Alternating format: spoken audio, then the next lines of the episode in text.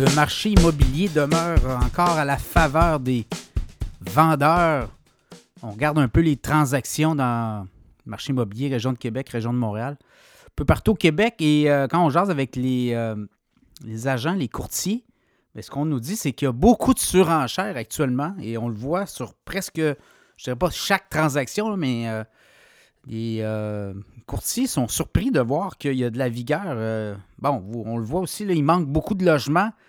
Donc, ça crée une pression, un goulot assez intense et ce qui fait que on se ramasse avec des surenchères. On m'expliquait dans le cas d'une maison qui vient de se vendre à Limoilou, évaluation municipale maison, euh, à somme toute, beau terrain, bien entretenu, 329 000 évaluation municipale. Et on l'avait mis à 489 000 et euh, finalement, on a eu une surenchère et ça s'est terminé à 555 000. Donc, vous voyez, là, c'est le genre de transactions qu'on voit régulièrement actuellement sur des produits où il arrive 5, 6, 7, 10 visites en l'espace de quelques heures, même rapidement, on dépose euh, des offres et ça fait en sorte que on se retrouve en surenchère. Alors, euh, c'est le cas actuellement et je regarde les prix, là. Région de Québec, on est autour de quoi? Le prix médian d'une unifamiliale en décembre 2023, c'était 370 000 par rapport à décembre 2022, 324 000. Donc, c'est une hausse de 14% sur les prix dans l'unifamilial dans la région de Québec, l'agglomération RMR Québec. Mais sur l'année, c'était 350 000. Donc, c'est une hausse de 3% Mais sur le mois de décembre, on le voit. Puis là, janvier, a parti sur les chapeaux de roue. Donc, c'est des hausses de 10 à 15% annuellement là, sur les prix. Même chose pour le condo. C'est une hausse de quoi? À peu près 4% là, décembre 2023, 250 000. Le prix médian d'un condo, c'était 239 900 il y a euh, un an de décembre 2022. Donc, voyez-vous, c'est ça aussi. Et le nombre de, comment d'inscriptions en vigueur, c'est pas de hausse importante. Hein. Même sur le mois de décembre, il y avait 5% moins de maisons à vendre dans la région de Québec que, que euh, il y a un an. C'était 1601 produits disponibles versus 1677 un an plus tôt. Donc, euh, voyez-vous, là, rareté, euh, multiplication des acheteurs potentiels, ben là, c'est des ingrédients clairement pour des surenchères. Et là, les évaluations municipales ne tiennent plus la route. Clairement, les agents disent à leurs clients, écoutez, mais partez là au moins 50, 60, 100 000 dollars de plus et on aura une surenchère en, en fin de course. Pour la région de Montréal, là, si on regarde au niveau euh, région métropolitaine, ben, les prix en vigueur, c'était quoi? 535 000 en décembre, ben, c'était 510 000 en décembre 2022, donc c'est quand même 5 de plus sur l'année. Les premiers mois de 2023 étaient plus serrés à Montréal, mais ça s'est euh, beaucoup, euh, comme on dit, euh, ça s'est repris, le marché a repris de la vigueur. Côté des condos, 391 000 prix médian à Montréal, région de Montréal, versus 375 000 en 2022, décembre 2022, donc c'est quand même 4 de hausse. Et quand ben, on regarde un peu l'ensemble du portrait, ben, euh, les, euh, le nombre d'inscriptions en vigueur un petit peu plus élevé dans la région de Montréal par rapport à l'année dernière, le décembre. C'est 19% de plus.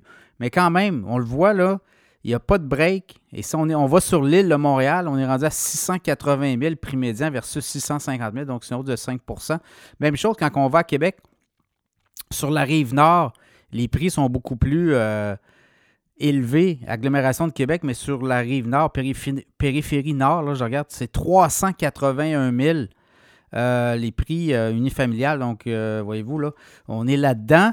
dans la copropriété aussi, les prix sont beaucoup plus élevés. Sur la rive sud de Québec, moins élevé, là, 324 000 versus 315 000. Donc, les prix continuent à monter.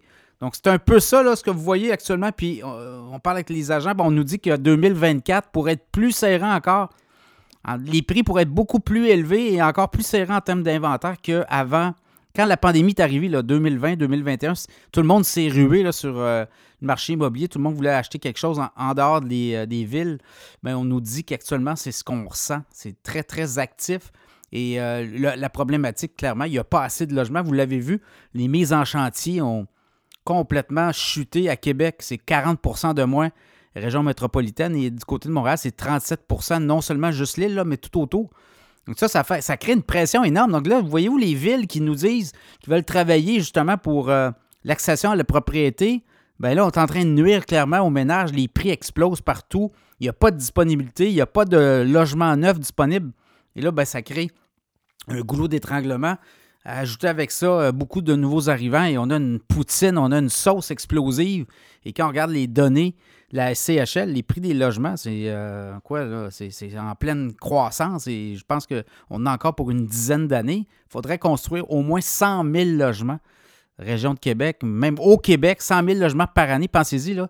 Et lorsqu'on parle de surenchère, ben, vous le savez, hein, il peut arriver toutes sortes de choses parce qu'au Québec, la surenchère, elle est cachée. Et là, il y a eu un jugement qui est tombé euh, cette semaine à Montréal, région de Montréal. il y avait deux courtiers euh, qui s'étaient fait pincer dans une espèce de, offre bidon où on demandait à des amis ou à d'autres. Des, connaissances de venir bider, de faire une fausse offre pour justement créer une fausse surenchère. Et là, ça a fait en sorte qu'il y avait des gens qui avaient acheté une maison à un prix beaucoup plus élevé. Et là, ben, il y a eu un jugement et les deux courtiers ont été trouvés coupables. Donc, euh, voyez-vous, là, il y a aussi. On, en convient et c'est pas parfait, mais quand même, là, ce qu'on voit apparaître de plus en plus, là, c'est que on, essaie d'encadrer, de mieux baliser. Est-ce qu'on serait mieux avec un processus aux enchères, comme on dit, transparent ou un processus où on pourrait voir l'offre? Donc, les deux personnes, ou les trois ou les quatre personnes qui s'en vont en surenchère ben, peuvent voir l'offre concurrente une fois que c'est dévoilé. Et là, on peut voir également si on peut continuer ou on veut garder, euh, on veut bider, si on veut, euh, plus haut. Là. Donc, il y aurait peut-être possibilité pour un des deux acheteurs de dire ben, écoutez, moi, je, vais y aller, je vais mettre 15 000 de plus. Et la personne qui veut y aller va mettre aussi le montant.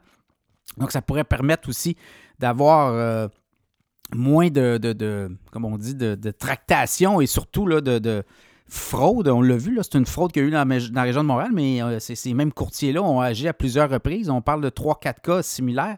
Et là, on commence à, débusquer des cas comme ça. Et là, il faut faire attention, ce pas tous les agents d'immeuble qui sont dans, le même, euh, dans, ce même mode-là, mais ce processus d'enchère à, à l'aveugle, ben, ça amène aussi une problématique. Et là, ben, de plus en plus de gens disent écoutez, est-ce qu'on pourrait rendre ça transparent, de façon, un processus beaucoup plus transparent qui permettrait justement de savoir dans quoi on s'embarque? Des fois, on va, on être invité à déposer une offre en surenchère.